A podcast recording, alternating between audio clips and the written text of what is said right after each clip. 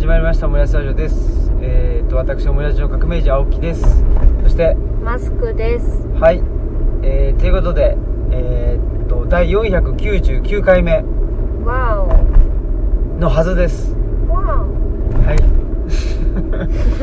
なんかその なんですかねあのスカートがあの下からの あの風によって、ね、あのめくり上げられたような人の声をねお。アメリカンなア感じで。メリカンのねはいはい。そういうことでえーっとオムライス499回目のはずの回ですはい。はい500回目前。ですねうん。山村夫婦砲弾ということでえーっと今日は、まあ、珍しくうん。ねまああのオムラジ、えー移動式収録ブースの中ではあるんですけどえっと多くはね、えっとコンビニの駐車場に止めて収録とかしてるんですけど、まあこの前もねあの福福岡じゃないわ和歌山に全然違う遠いな。和歌山に行くと途上で収録したりしてねそうですね。。はいい、えーしてましたけど今、そうですね。あの、桜井からはい帰る途中に収録してるということで。そうですね。奈良県桜井市、からね、うん。えー我々の住む東吉野村に、えー向かっていると。そうですね。はい。いうことでね。まあ近いけどね。そうそうそう、えーっと近いんですけどね。まああのーなんで桜井にね行ってたかというとはい。ほら。あのー、ね。ね。我々の好きなはい。とね、友達リスナーでもあるジャックさんに教えてもらったそうそうそズうッカさんってジャ,、ね。ジャックさんに教えてもらったズッカさん。っ て思いついてしまった。韻を踏む感じをちょっと思いついてしまったっていうね。オムラジ病にかかってますけど。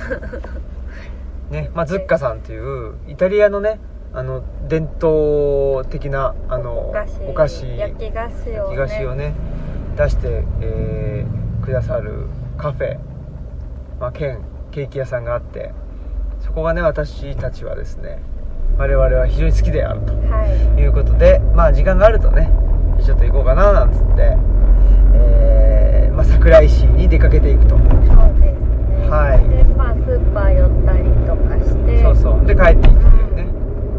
山へ帰っていくという感じで。そうですね、はい。里へ降りてまた山へ帰ってそうそうっていう感じで。そんな感じでね。まあそんなんで、えー今はですねこれはあの三寄峠そうですね。に向かって、長い登りですね。そうそう。峠だから。峠がねあってね。っていうことで。はい。えー、まああほんで、まあ、まずはね、はい。えっと宇田の方にねそうですね。桜井からこの峠を登ってで宇田に行ってでそこからね東吉野にはい抜けていくと。いうような、えー道のりになってですねどんどんと、うん。まあ、緑が増えていくというか。そうですね。山の中に入っていくと。うん。そんな感じですね。綺麗なね今は新緑がうん。綺麗ですね。そうそう。だからまああれですよね。あのー僕らもなんでしょう。東吉野にねはい。通ってた時期があったじゃないですか、うん兵庫県のね西宮市から、ね、うん。なんかすごい必死で通ってましたね。そうそう通ってた時になんかまあ僕の感覚ではちょっとこの、ね、桜井から、まあ、あの三寄峠をね、えー登ってうーんと宇陀市に入っていくようなうん。この道に来るとああのーなんていうのかな。あまたねと来れたなという感じで、うん。ちょっとだからやっぱし、まあ、標高もだいぶね。ね変わるし景観もだいぶ変わるしここがちょっとあのい入り口っていう感じですね。あそうですね。なんか実際三寄峠ぐらいからまああの冬は路面凍ね結して、まあなんか履いてない車は、ん。三寄峠ぐらいからちょっとやばいぞっていうよう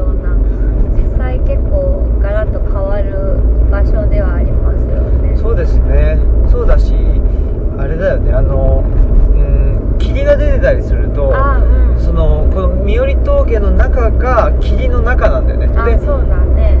で何？とえ、ー、としなていうかな？と下界とねその霧の上のあの世界とまたちょっと天気が違うぐらいの。あそうですね、うん、霧を抜け下っていく時は霧を抜けたら全然なんか晴れてるなとかそうそうそうそういうことがありますようねん、まあ、そんなことではいはい、まあ、ちょっとねえー、まあオムラジはそもそもねなんていうかなとゲリラ録音っぽい部分があったんで、はいあとはやっぱりなんでしょうねあのーまあこれもこの前ねこの前じゃないなもうほんと今日今朝ぐらいに、んあのーえー聞いてたねまああの最近よく名前を出すですね大沢優里さんとあはいドクマムシサンタユさんの、ね、GG 砲弾といううんえまああのラジオ番組があるんですけどその中でも言ってたのがやっぱりそのねあのドクマムシサンタユさんは、はい。ミュミュージックプレゼントっていうあのなんていうのかなとロケに出て行ってあでいろんなそのスーパーとかねあの、まあ、個人商店とかそこから中継をねその大沢優里さんの番組内で、うんあの中継を行うっていううん。そういう役割だったんですよ。はいはい。だから大沢優里さんはその TBS のねスタジオにいて、うんで何と「マムちゃん」って呼びかけるという。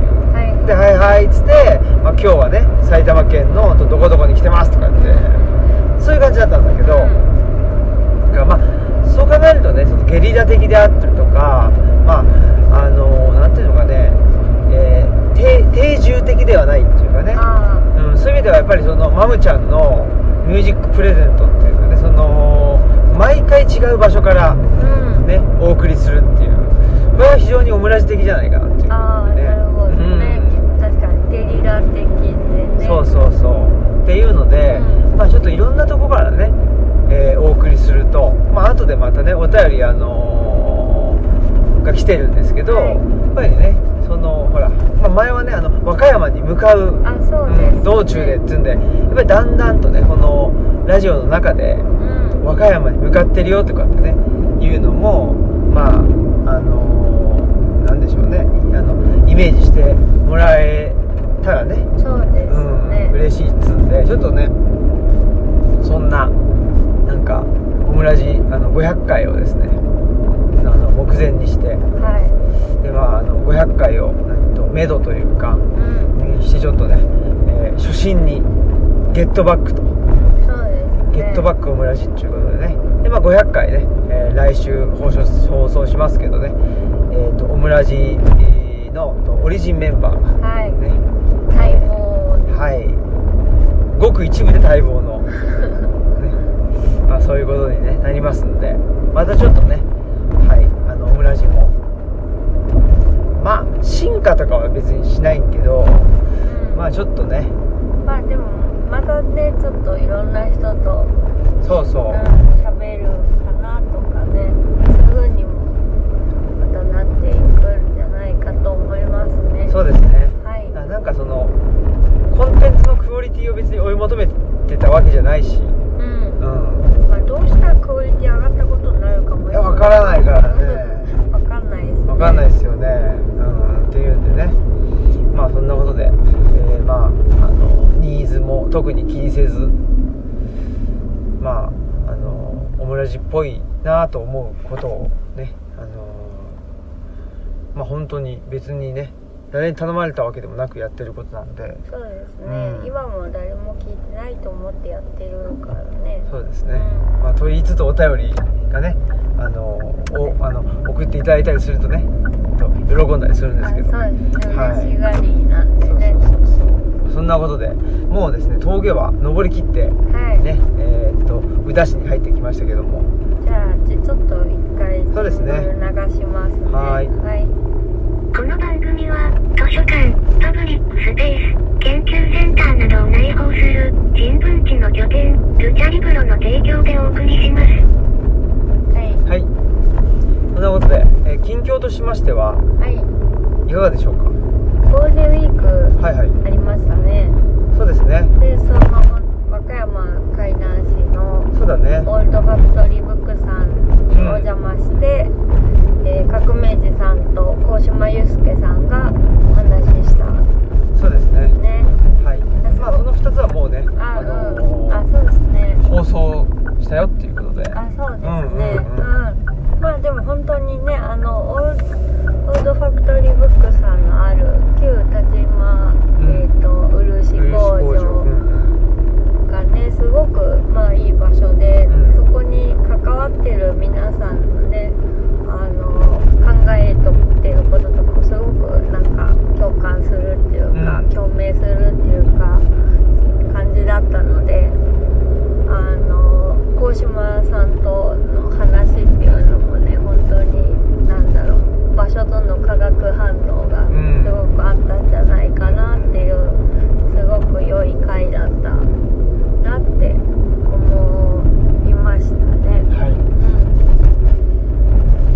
だいだからゆ唯一あ唯一遠でしたゴールデンウィークでまあどうかね遠出あんまりその奈良市内に行ったことを遠出というか言わないかっていう奈良市内のがままだ近いんじゃないですか？わ海南市のが遠いでしょ？うん。いやその あうん。遠出をしたかどうかっていうに、うん。奈良市内は遠出じゃないじゃないってことですか、うん。ああはあじゃあ和歌山だけですね。そうですね。はでもい行けてよかったしなんか今後もまたねいろいろなんか一緒にできそうな感じでいうん楽しみ、また行きたいですね。そうですね。めっちゃまた行きたいですね。街並みもすごい良かったからもうちょっと周りも散歩とかしてみたかったなっていううん。感じで、まあ街並みそうねあの会場の周辺だよね。あそうそう、うん。そうそう。なんかやっぱ漆古い街並みがね。そうそ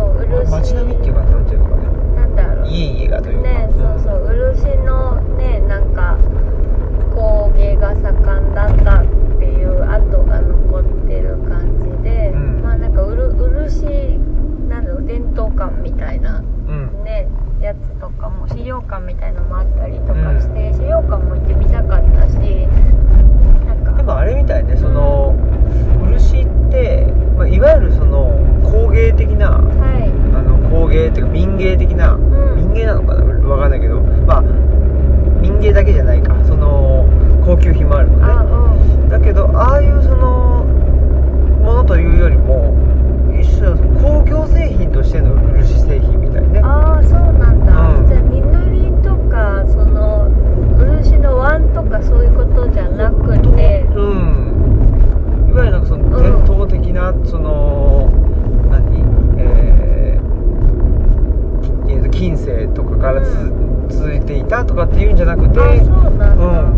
んへえみたいですよあそうなんですね、じゃあちょっとなんかあの輪島みたいとかそういう感じではじゃないない、うんですね、そうそうそう、まあ、だからその、漆工場っていうのあがはいはいですねえっと近代的なあそうだよね工場はすごいレンガ作りでねうん近代的でしたね、っていうのはそういうことらしいですあそうなんですね、はいまあそれがあったのとあとはえっ、と奈良市内のギブミーブックスっていうイベントうんにちょっと、2日間ねはい関書房さんがそのあの出店なさってたので、はい関書房さんのブースのお手伝いみたいな感じと、まあ、本が語ること語らせることが出たので、まあサインもできますよっていう感じで、うんそこにいたんですけど、うんうん。お疲れ様でした。はい、はい。ありがとうございました、ねえ。で僕はまああのねえー初めと1日の初めとうん。2日目の初めと終わりぐらいそうですね。なんか1日目に、まあ、関省吾さんやっぱ遠いこともあってある程度数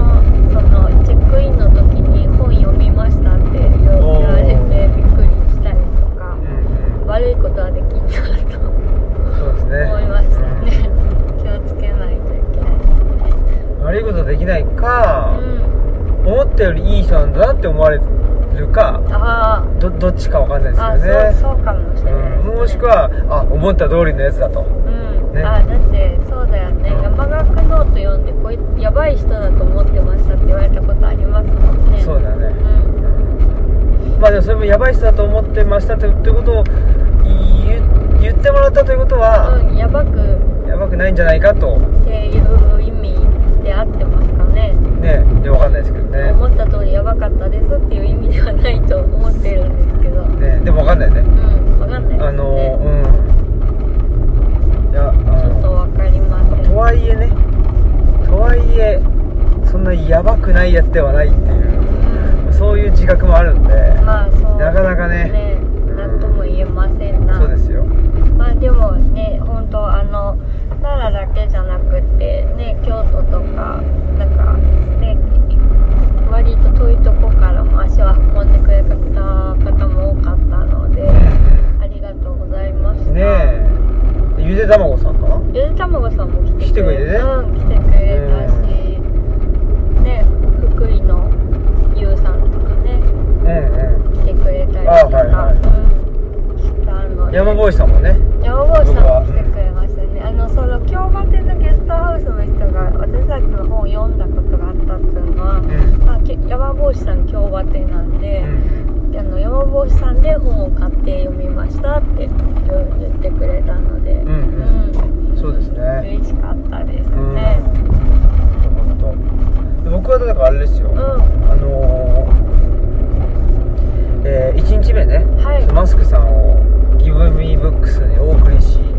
はい。でまあちょっとあのー挨拶できる範囲の人には挨拶し、うん。で磯田さんとねあそうですカレーを食べに行ったんですよ、うん。磯田さん家の近くに。はい。でカレー食べてでその後にファミレスでドリンクバーでねお茶しながら、でなんかあの甘いものも食べながらっつって、で喋ってたら気づいたらもう5時間ぐらい経ってて。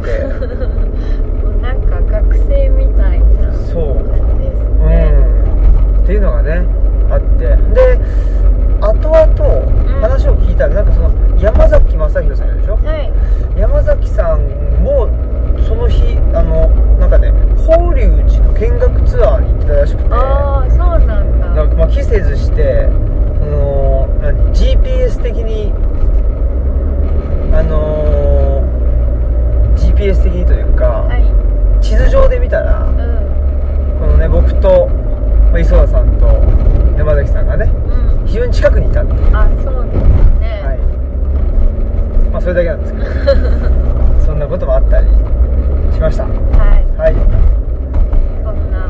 そんなことでしたかね。なんか、なんかありましたうギブーミんーブックスは。あギブミーブックスでもなんだろうねまあやっぱ高松さんと一緒に出展してたんで、それが面白くてなんかあのやっぱ高松さんはプレゼンが苦手だって、ねあの編集能力めちゃめちゃあってお絶対面白い本を作る能力はすごいけどプレゼンは苦手なんだっつって言って、でなるほどなっていう感じはしてもうなんか多分説明なんか分かりやすく説明とかするのは苦手なのかなとか思ったりとかしてまあでもやっぱりなんかこうなんなんだ面白い人だなっていうかなんだろう観察してて飽きないなっていう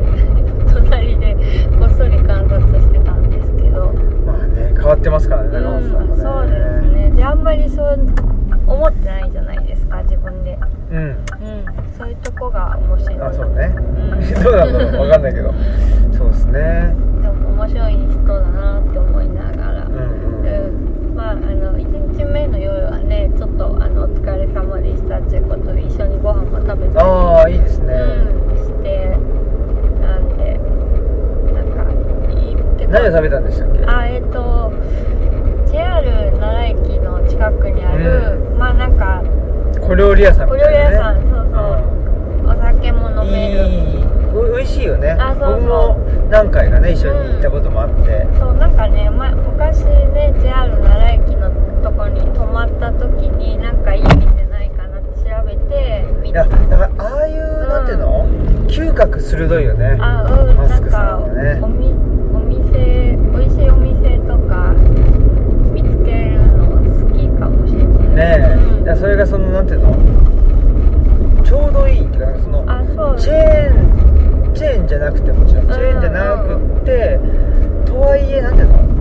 とはまあ個人個人っていうかねチェーンじゃなくてこ個人なんだけどとはいえなんかその入りにくくもないみたいな、ね。なんかそのいい塩梅のところを見つけるのがうまいなというのあはそうですね、はい。なんかまあぱりなるべく居心地がいい方が良くてうん。でまあそのストライクゾーンもそんなに広くないから。うん、そうね。うん、我々ね、だからあの嗅覚を磨かざるを得ないというか、うでまあそこが好きだからそこでなんかあの小エビの天ぷらとか食べたりとかお酒飲んだりとかお作りとかね。うん、うん。そうですね。なんかそら豆の焼いたの食べたりとか。ああうまそう。うん結構うまいもん食べて。いいですね。うん来ましたよ。うん。いやーそんなことでねうん「ギブミーブックスも無事に終了しと。うん。いうことでまああのあとあれですね。我々はもう東吉野村に帰ってきましたあねそうですね、はい。なんかそれあれそれ以外はあんまり外に出てなかったわけですけどゴールデンウィーク。はいはでその間にね生まれたものがあってなんかう生まれたもの？旅館ごっこっていうもあのが生まれて、あはいはい。なんかねその閲覧室の和室の方に布団を敷いて、うんまあ、ちょっと照明とかを工夫して、旅館気分を味わうっていう、だ旅に来た気分になるっていう遊びを覚えてね、でちょっと楽しくなっちゃって、時々やってるんですけど、うなんかそういうねなんだろう見立てとかみたいなのとか。空手ってちょっとなんか呪術みたいだなって思ったりとか。うん。うんうんまあそもそも図書館ごっこやってるので。そうなんですよ、うん、それもねあの昨日かな、うん、昨日ちょうどあの奈良県立大学ではい。はい一応あのー、着きました。はい、はい、あの昨日奈良県立大学で、えー坂本さんとね、はい。オフィスキャンプの坂本さんとあとまあ奈良県立大の、えー堀田慎五郎先生というはい。すごい名前のね慎五郎さんですからね。なんか四十七士にいそう。い そうだね。そうそう。あの先生と一緒にねえっとまあ撤退撤退論、撤退学そのえっとトークっていうのをしてきたんですけど、まあ、その道中ね、坂本さんの車でまたあの行きながら喋ってたんだけど、はい。やっぱまあなんつうのもうそのごごっこだよねみたいな。あうん。うん、でまあうちは図書館もごっこだし坂本さんも、うん。なんていうのやっぱりうーんその、まあ、デザイナーであったりねあの何であったりってそこに別に本質があるわけじゃないっていう本質っていうかな,、なんかそのなそういう中身があってそれをあの名付けてるというよりももう名付けざるを得ないから、うん。まあじゃあそういそういう名前でって言ってるぐらいの話であって、うんあんまりその名前に名前が本質的じゃないっていうことは言っていて、まあ、だけどそのな名付けることによって、そのなんていうの本質的なものがまああぶり出される引き出されるっていうのもあるよね、みたいなうん、まあので、確かに確かに。で多分だから名付けてしまうとなんていうの？そのやってる本人たちはいやごっこですわって言ってんだけど、名付けちゃうと外から見るともうそれになっちゃうっていう。あまあそれですよね、うん。だからオムライスラジオもまあ言ったらごっこだし。そう。ラジオごっこじゃん。そうだね、うん。なんかまあええ冗談ですよみたいな、うん。とこあるけど、まあ聞いてる人からしたらもうオムラジだそうそう。だしそれってあるんですよねっていううんうんか、うん。それって何なんですかってねうん。あのー何？詳しくの？と聞かせてくださいっていう話になるんだけど、そうです、ね、いやそんなになんていうの、まあごっこなんでっていうあうんそうだね。ことなんだけどただまあそれ最初はごっこで始まるんだけどそれがどんどんどんどんね、まあ、実態をうん。持っていっちゃうっていう、ねだからねあのココルームの上田かな代さんとかも、うん。喫茶店のふりしてるとあか、ーうんうん。そういうふうにえふななんかのふりをずっとしてるんだって言ってるけど、いや本当そういうことだなと思って。うんうん。そう。でやっぱりそれをふりしてるとか、まあ、我々のごっこをやってるっていうのを維持するためには、うん。やっぱりもうなんていうの？名付け続けるというかあそうですうんね、実態と常になんかずらしずらし続けるしかないっていう。あそうですね。うん、そういう話をね坂本さんとしてて、うん。うん、だからなんかまあ撤退論の本編の話では、うん。全然その話にならなかったんだけどだけど結構それってなんていうのかね撤退的というか、うん。なんかその今の社会に組み込まれすぎないうん。とか、うん。飲み込まれないためには結構大事な部分なのかなっていうのはね、うんうんうん、ごっこの精神というか、ね、そうそうそうそう。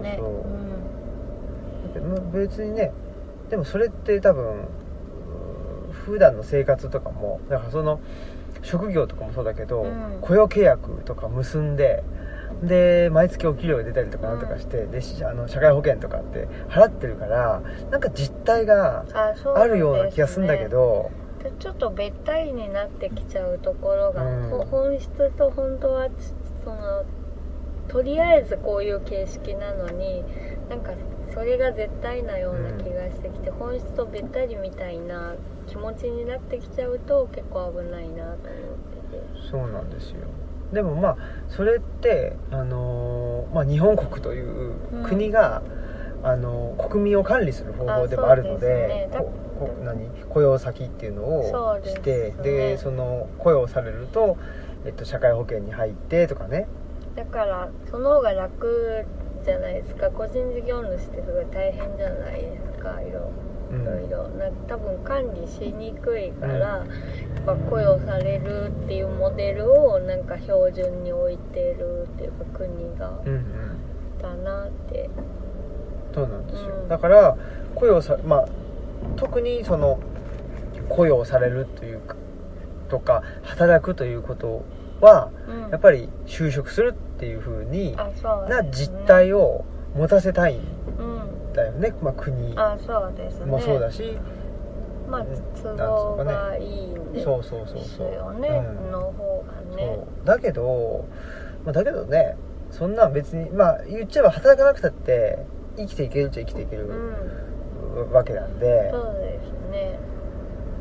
まねまあ、そのどうやって生きていくかっていうのはまたあの 別の話なんだけど、うんうん。でも別にね働かなくたって生きていけるわけですよ、そうですね。うん、だけどうん。もうそういうその想像を働かさせないように、そうですね、うん、あんまりなっちゃってる。っていうのはやっぱりうん。問題、隙間がないように。そうそう、ねあの組んでくるいうかね、うん。ところがあるかなと思います。問題だとうん。思います。はい、はい。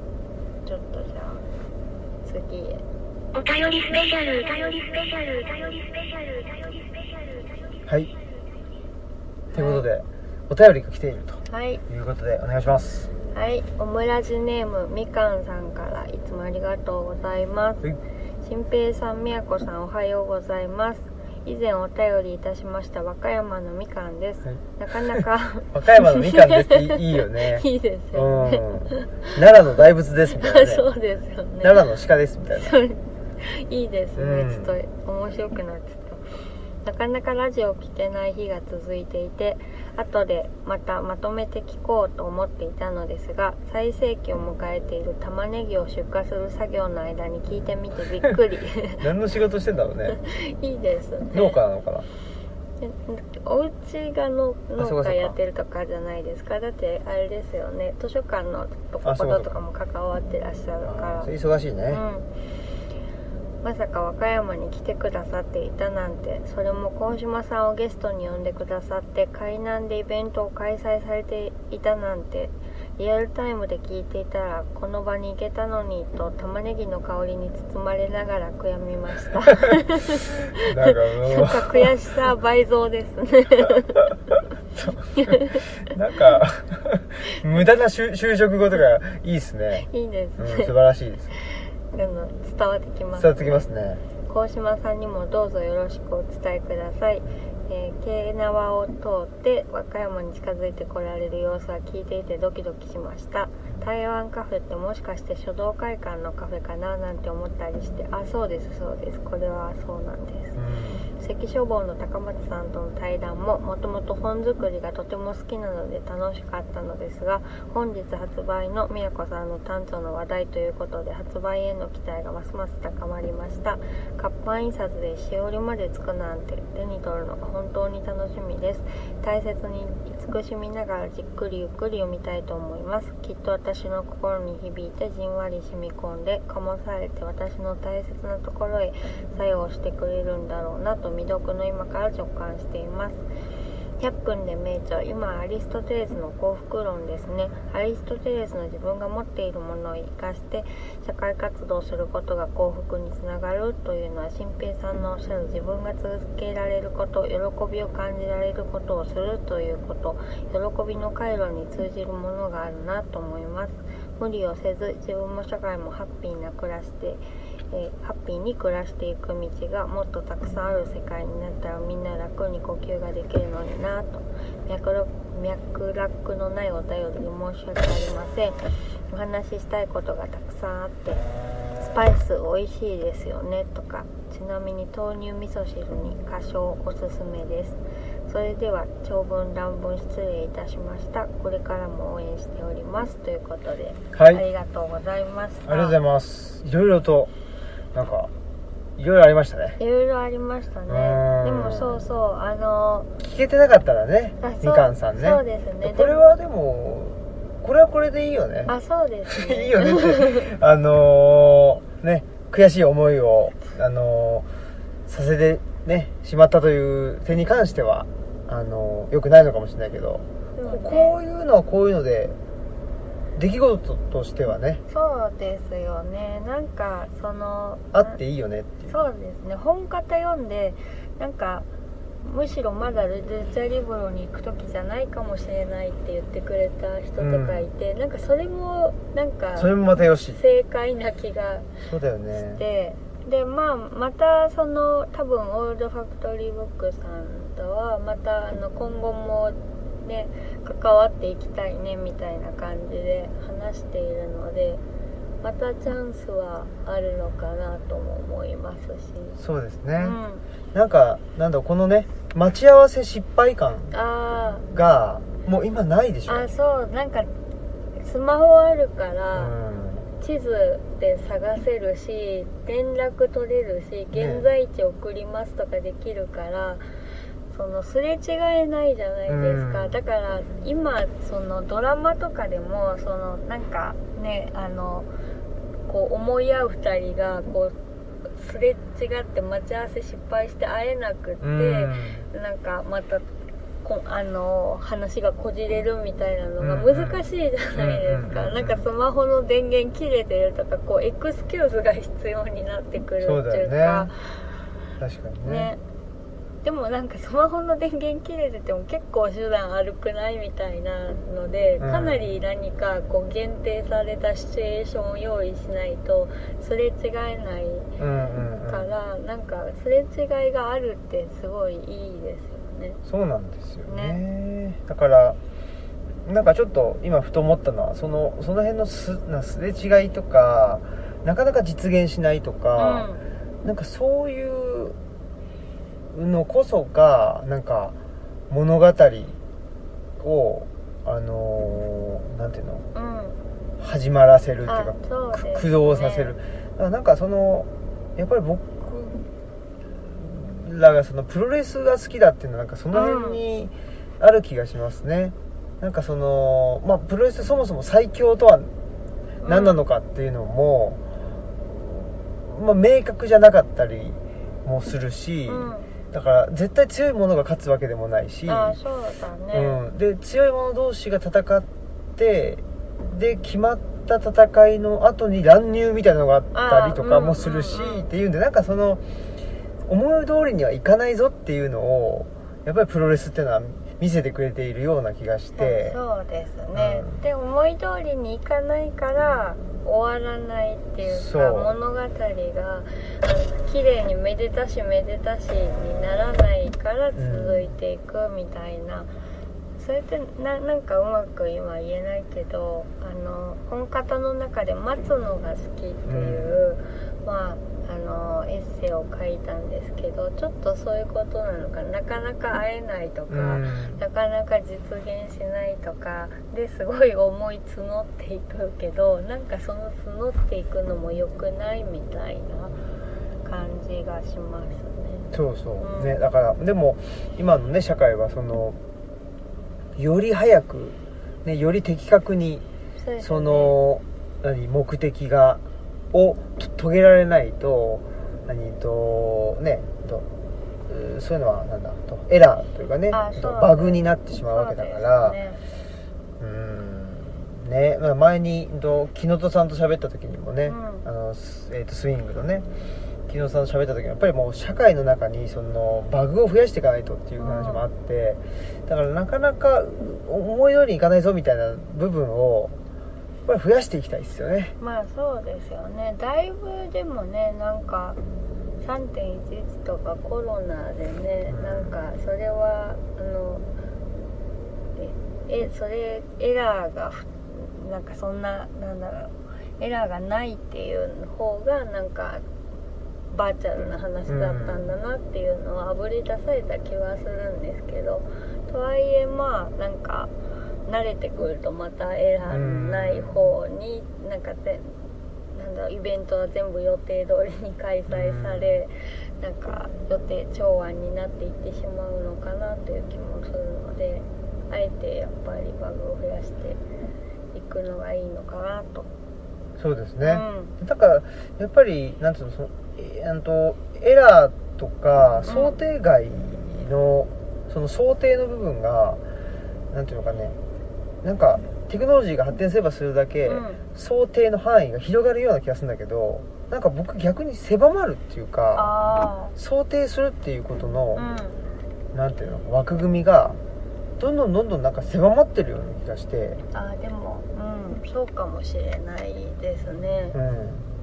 本当はもっとなんていうの想定するっていうことが意味するうん想定するっていう言葉が持ってる枠組みってもうちょっとなんか広がってたっていうかなんかそんなまあパキッと決まってなくって、うん。まあそんなこともあるかみたいなのも含めての想定するだったような気がするんだけど、うん、なんか絶対に絶対にこれまあ白か黒かっていうのでなんかそれがはっきりすることを思って想定するうんうんっていうなんかその想定するっていうこ言葉自体があの意味してることが変わってきてる気がしますね。ああでもそうかもしれないですね。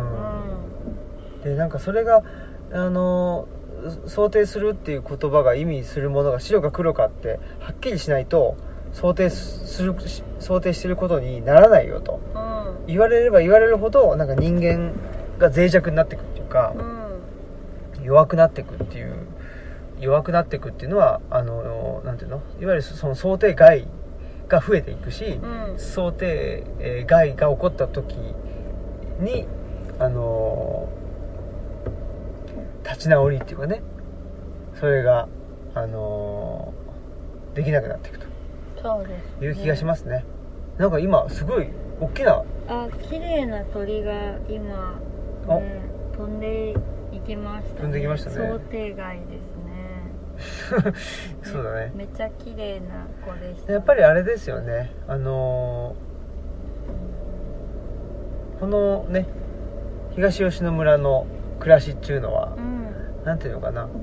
なんか知らない動物とかねあ知らない子の鳴き声がするっていうのがなかなかいいなってあそうですね、うん。だからなんか全部知っててなんか想定できることで埋め尽くされてないっていうかなんだろう。まあ植物とかもその全部の名前とか知ってないし、うん。なんかなんだろう。そうそうその今の意味での想定をするのがちょっとバカバカしくなってうんくるから、なんか委ねた方がいいじゃんみたいなそうだよね、うん。いやだからそう考えるとやっぱりあれよね。うん。あの人間って本当、うん、テクノロジーを発展させて想定することがその想定の範囲がどんどん広がってるんじゃなくって、人間の想定できることってやっぱり大体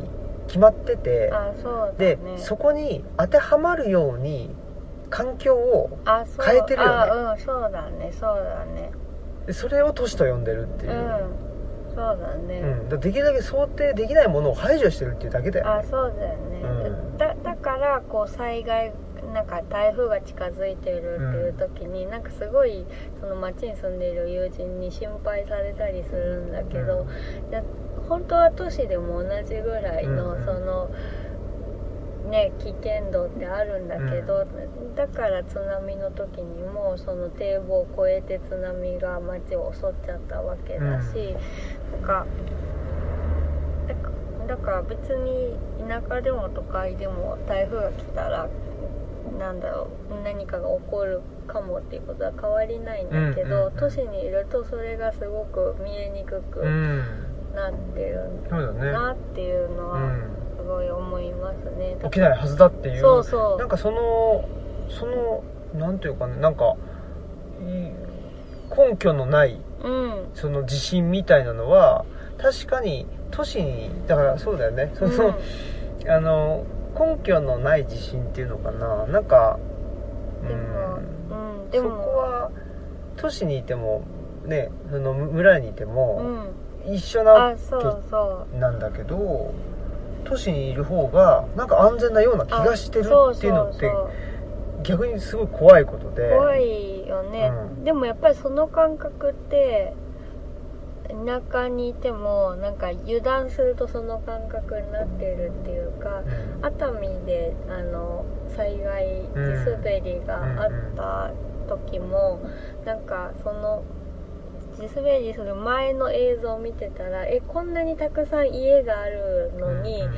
おじな地滑りが起こったのって思っちゃったんですよね、うんやっぱ人工物でうん。こう、が多くて地面がアスファルトに覆われてると、うん。なんか安全なんじゃないかっていうあのやっぱりどっかでそういう気持ちがあって、それがもっとこあのううちみたいな景色で地滑りが起こったって言ったらあそっかって思うんだけど、なんか熱海のを見てあこんなところでも起こるんだっていう風にやっぱり思った自分がいて、うよね、うん、だからその年の友人があの台風の時にうちのことやったら心配するっていうのもこう,、うんうん。あこういう感覚だよねっていうのは、うん。思い出しました。確かにね、うん。アスファルトで固めてるからって何も根本的な解決は実はしてないあっていう。そうですよね、うん。だから別に表面的あに固めてるだけだからっていう下にある土がなくなるわけじゃないしそうだね。その土がそ滑るっていうのはうん。別に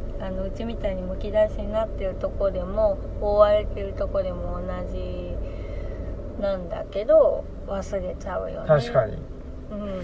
そやー。そやー。そや 誰やろうこれ。ーそやー 関西弁喋りだしたけど。そんなことでね。そんなことでね。うん。あとあれですか、はい。そのみかんさんのね、うん。えっと、お便りで言うと。あはい。アリストテレス。あね。ね。全然聞いてなかったけど、まあ、なかなかねうん。そのアリストテレスっていう人ともやっぱ気が合うか？っていうかなかなかよく分かってるやつだな。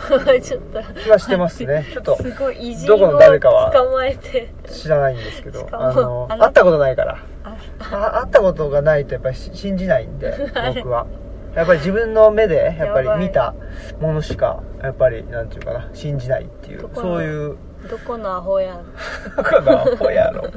そういうことでねあの、そういうことでユ YouTuber やってますんで僕。ねちょっとバカバカ。よく知らないのにバカにするのはやめときましょうよ、ね。炎上する炎上する。はいでもあれで。すよね。あの鴻島さんとのお話の時にね100分で名著で戸谷宏さんあがあはい多分はハンス・ヨナスの話をいいやハイデガーの話あハイデガーか、うん。そっかハイデガーの弟子だからそうそハンス・ヨナスが。まあそうそうですね。あの漂白のアーレンと戦場のヨナスでもハイデガー出てきてましたけう、ど、うん、そうだうね、んあのアレントとね。そうですね。あのアーレントとも師匠だからね。そうですね。そのでアーレントとヨナスもすごいあの友情で絆で結ばれてたっていうね話がだから戸谷宏さんのねあの文章めっちゃ良かったんですけど、ねえ、読みたいなと思いつつ。で僕はあのまああの時たまたま僕から多分ハイデガーの名前を出したと思うんですけど僕はねまた全然別の人の本を読んでて、はい。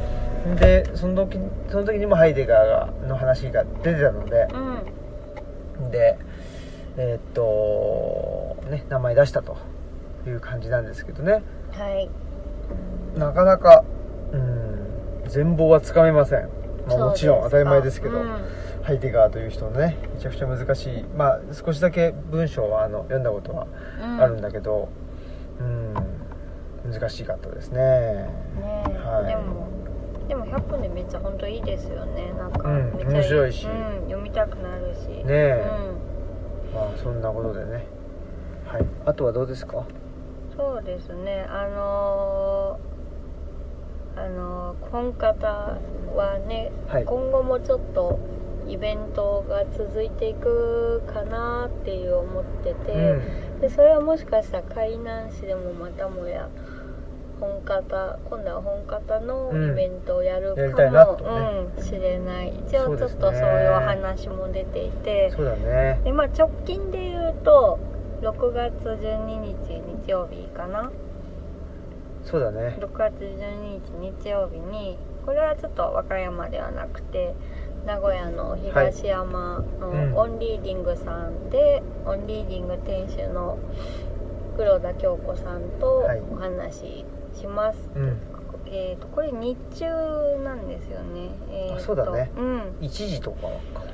うん、そうですね。1時半から。1時半から。日曜日なんでね。まあ次の日仕事とかあるから日中の方がいいかなってことで、うんうん。1時半から、ええー本のある場所にできることっていうことでお話をさせていただきます。はい。楽しみですね。うん、うん。ぜひあの東海地地方の方はオンリーディングさんに足をお運びください。そうですよね、はい。太平洋岸に面してる人たちはみんな来てほしい。そんなに範囲広げます。ぐらいの感じですね 広がりましたけど、うん。まあでもそうですね、うん。ちょっと喋るのが下手くそだな。うん頑張るぞ。お。まあね、まあ、京子さんがね。まあ京子さんよく知はいってる方なんで、あの京子さんに委ねお任せしましょう。そうしましょ そうします。うはい。はい。そんな感じですかね。あとはまああのもうね終わっちゃったんですけど手作りのアジールの公開オンライン収録っていうのをやってましてあそうですね。この前ねあのひとみさんねひとみクバーナさんという、はい。あのライターの。そうですね、はい。でシーズン2もまたねちょはいっと展開していくので、またちゃんとお知らせ。そうですね、うん。お願いします。次回は、えー、角スポーツコミッションというね、うんうんうん。角町あの宮崎の、まあ、前だからオムラジにも出てくれたんですよ。あそうですね。一回ね。あえっとの小松原君と一緒に、なんていう名前で出てくれてましたっけ？チリチリウォーズマンあそっか。絶対わかんないじゃん。原チリ型チリウォーズマン氏が原型ない実はこのなんていうスポーツコミッション、まあ、そのスポーツを通じて地域貢献とかねそういうのをやっていくっていうののあの団体のうん。実はその代表になってるっていうんあで、すごいですうね、ん、でアジールも読んでくれてっていうことなんではい。話をねしましょうっていうことで同い年なんですよ。あそっかそうですね。ということでね。あ、まあ、チリチリウォーズマン氏は多分2回ぐらい出てくれたんじゃあないかなね。まあ、小松原君と一緒にね、うん。うんオンラインとあと僕らが1回だから角ワイつ角ワイナリーだっけな。あうん。っていうところでねあのテラス席でねあのー録音したんですよ。あうん。その時もねちょっと就労支援の話っていうのなかなかあの面白いねっつって言っててもしかしたら就労支援の話にもなるかもしれないし、うまあ、どういう話になるかちょっとねまだで打ち合わせもできてないんで、うん。はい。わからわかりませんけどそんなことで。はい。はい、まあ、そういう手作りのアジールのあのーなんでしょうオンラインのね、えートークもやっていくし、うん。あとはオンラインじゃないトークっていうのも、まあ、あるんですけど、まあ、またあのそれは日が近づいたらご連絡しますと。うん。いうことですね。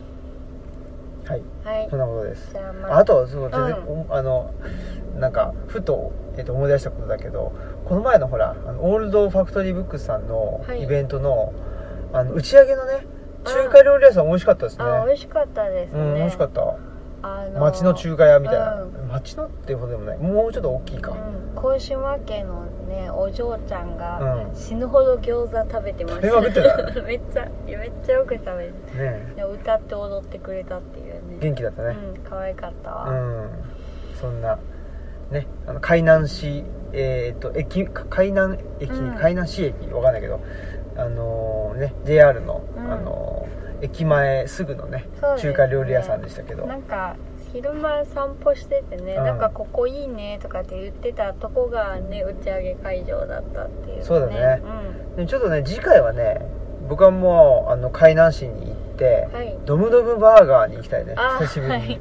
ドムドムバーガーはねああのーうーんとね JR 大宮駅ってあるんですよ。の、あはい。僕の地元のね埼玉ね。埼玉のね。で大宮駅の駅中に入ってたはずなんですよね。あドムドムドムドムバーガーがね。うん。だからなんか懐かしくなって、うん。まだあるんだと思って、うん。ありましたね。びっくりびっしましたね。くりしましたね。中華屋さんの隣のなんか喫茶店みたいなとこも気になりましたけど気になりますね。あそこも行ってみたいな、うん気になった気になった、うんちょっと洋食屋さんあそうそもねう。結構ご飯メニューもあったあったよね、うん、確かに。あそこも気になったな、うん。なんかあの、えー近いところで言うとその足引きさんとか。あそうです、ね、あとあのほらあの阪急の岡本の駅前のうん。あああそこどこだっけ？えーとななんて名前だっけ？ねすぐすぐのとこですよね。そうそうそう。結構でかくて2階とか3階ぐらいまであるとこですよね。そうそうそうそ名前忘れうちゃ名前忘れてたな。あれやってんのかな今も、ねえ。ちょっとちょっとおばあちゃあの教えてください。うん。うん。阪急岡本駅前のもう駅前すぐのね改札駅前すぐの喫茶店ね。はい。あそこはあんな感じでしたよね。あそこっぽかったですね。ぽかったよね。なんか本当にそのまんま古いまんま生きの生きてきたみたいな。生きてきた。生きてきた。あいなんだっけ？カフェドユニークじゃあないですか。ユニークね。ユニーク。ユニークさんユねニークさんだよねそうでした、ね。懐かしい。うん懐かしいね。めっちゃいい感じのねうん。レンガ造りのとこです。創業んですよ。1960年だってああすごいですね。ユニークさんでも別に今もし閉まったというようなことは書いてないのでよかったですユニークもよく行ったな。行きましたね。う、ん。そこよかったですね。よかったです。うん、ユニークか春秋かそうだね。ね。行ってましたね。そんな感じ春秋はこの前なんかツイッターでと桃木さん。ああ桃木漠さん。はい。うん。あ桃木枠さんあの辺に住んでますもんね。そうそうそうそう、ん。というねあの勝手に人んちをあの ばらすという。いかんいかん。いかんですね。いかんいかん。申し訳ないです。はい。すいません。はい。まあということでそんなことでした。はい。はい。じゃあエンディングいきます。はい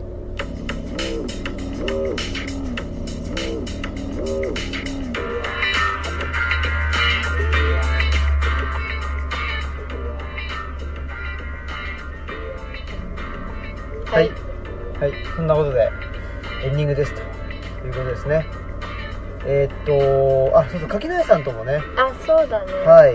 話したりして、まあ、特に何の用も 何の用もないっていうか はいあれだったんですけど。いやでもなんか柿内さんと話すとなんかそういう話になりますね。方向性とかそう。どどうしようねみうたいーん。なあいやいやあなたたちが。そうだっけ？うんいやなんかあの別に私その場にいなかったけど、うん。あの名古屋からこっちに一緒に帰ってきたことがあったじゃないですか。あったね。でなんか電車の中で結構そういう話をしてたしてたしてた。うん。うん。だからだから結構2人でいるとなんかそういう話になるのかなと思って。ああそううね、ん。そうかもね。確かにな。でもねあのほらオムラジではねえっ、と撮ってなかったわけだもんね。あそうだね、うんうんそれは入ってなかったですね。そうそうそうそう。だからどうしてもねなんていうの？あのー第三者というか、うん、うんやっぱり、まあ、トークイベントとかですると、やっぱりそそのなんか必要なのか必要じゃないのか分かんないようなあのサービス精神が出ちゃって、2人ともそうだったそうそう。で頑張っちゃうわけですけど、うん。この前はねちょっと頑張頑張らなかったっていうか、でもあれはあのーなんか掛内さんがうん。旅先で、あで会議室を借りてて、あはいはい。でそこで収録してて、うん。でなんか会議室で喋ってみたらすごい反響して大きな声出せなかったんだって、あはいはいはっていうんで、まあ、ちょっと声のトーンを抑えてたっていうのもあってでそう考えると面白いよね、もう声のトーンを抑えると話の内容もまた変わってくるんそうですよね。なかなか面白いなっていう。でもそうか。そでもそれはなんかいいですね、うん。なんか試してみる価値があるというか。そう。うん。ね。だからうん。いい別に面白かった。うん。なんかいつもとは確かに違う感じだったかもしれないけど、うん。面白かったですね。うんなんか何？超普段の普段っていうか。あうんうんうんね。そうだね。なんか2人普通に喋るとサービス精神なしみたいな。うんうん、2人で普通に喋るとザ・トークって感じだけど、うん。うん。あれはね。うん、ダビリみたいな感じになって。いやーねみたいな。いいと思う、そんな感じでしたね、うん、はい。ということで次回は500回ということで、はい。ぜひ。お楽しみに、はい、えー本日のお相手はオムラジの革命児青木とマスクでした。さよなら。さよなら